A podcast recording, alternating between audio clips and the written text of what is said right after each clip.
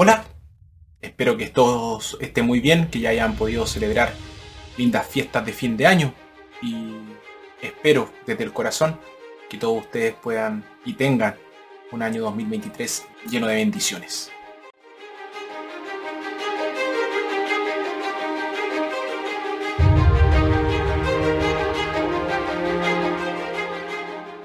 Hoy, tenemos una solemnidad muy importante dentro de nuestra iglesia, donde celebramos a María como Madre de Dios. Y nuestro Evangelio, que está tomado de Lucas, nos dice que con María estamos invitados a reflexionar sobre el significado más profundo del nacimiento de Jesús, para que con los pastores nos sintamos movidos a glorificar y alabar a este buen Dios.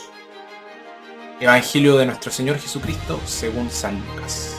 Fueron deprisa y encontraron a María, a José y al niño acostado en el pesebre.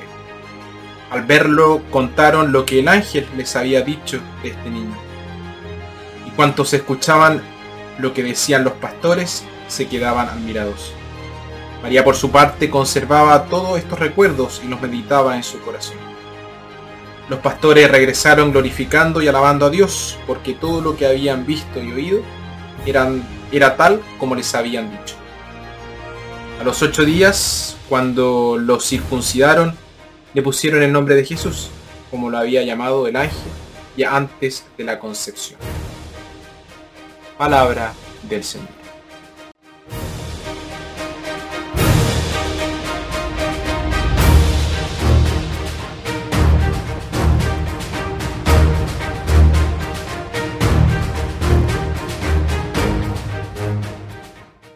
Muchas veces escuchamos que la religión es, una, es un tipo de escapatoria de la dura realidad de la vida. Pero esto es un gran malentendido y no puede estar más lejos de la realidad.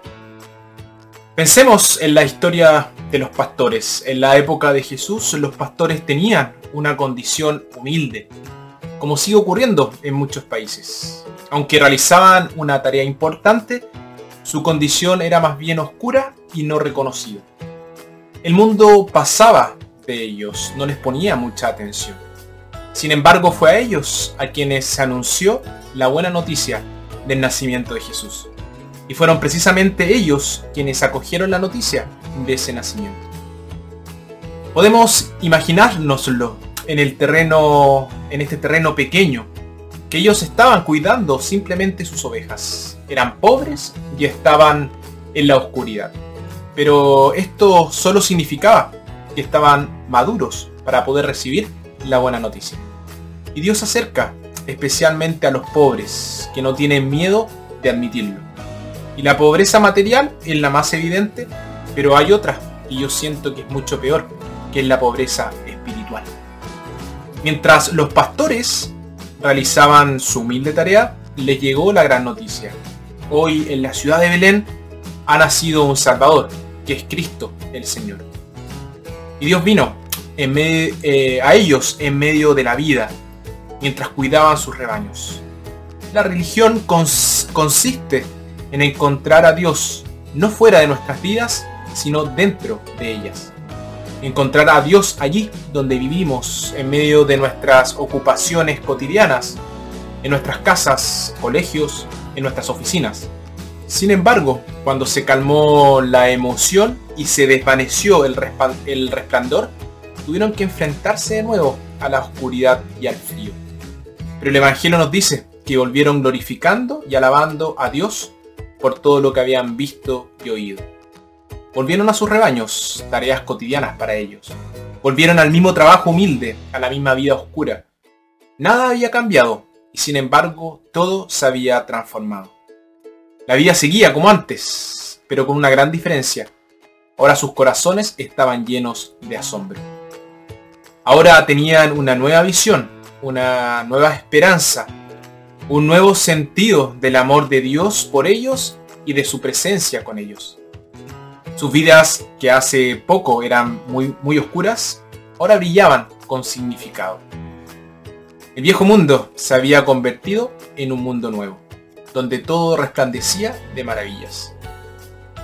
Aunque no hemos visto a los ángeles, hemos oído el mensaje de los ángeles y hace justo una semana atrás hemos ido a ver al niño Jesús.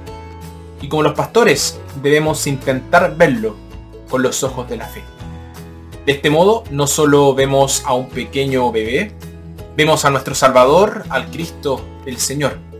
Vemos el regalo de Dios para nosotros, el amor de Dios hecho carne para nosotros. Vemos a Emanuel, a Dios con nosotros. Y de nuevo, como los pastores, tenemos que volver a nuestras casas y a continuar nuestras vidas cotidianas. Pero esperemos que volvamos glorificando y alabando a este Dios por su bondad para cada uno de nosotros.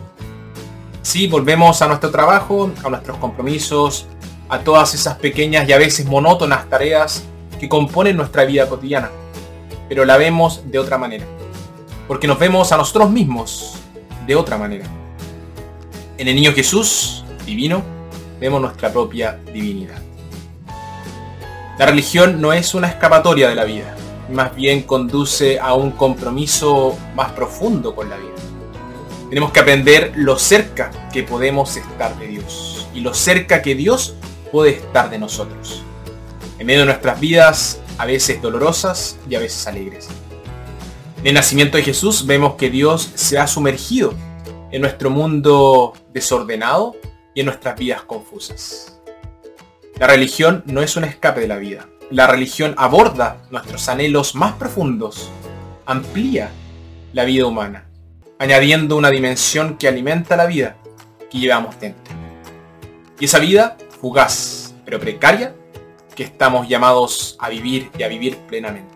Que experimentemos algo de la gran alegría anunciada a los pastores. Esta alegría brota del sentimiento de la presencia de Dios con nosotros y de su amor por nosotros. La alegría es uno de los mayores signos de la presencia de Dios. Alguien vela por nosotros, alguien nos cuida, alguien nos abraza, alguien está con nosotros. Dios está con nosotros en su Hijo, Jesús. Y si Dios está con nosotros y realmente sentimos la presencia de este buen Dios, especialmente para este año 2023, ¿quién puede estar contra nosotros?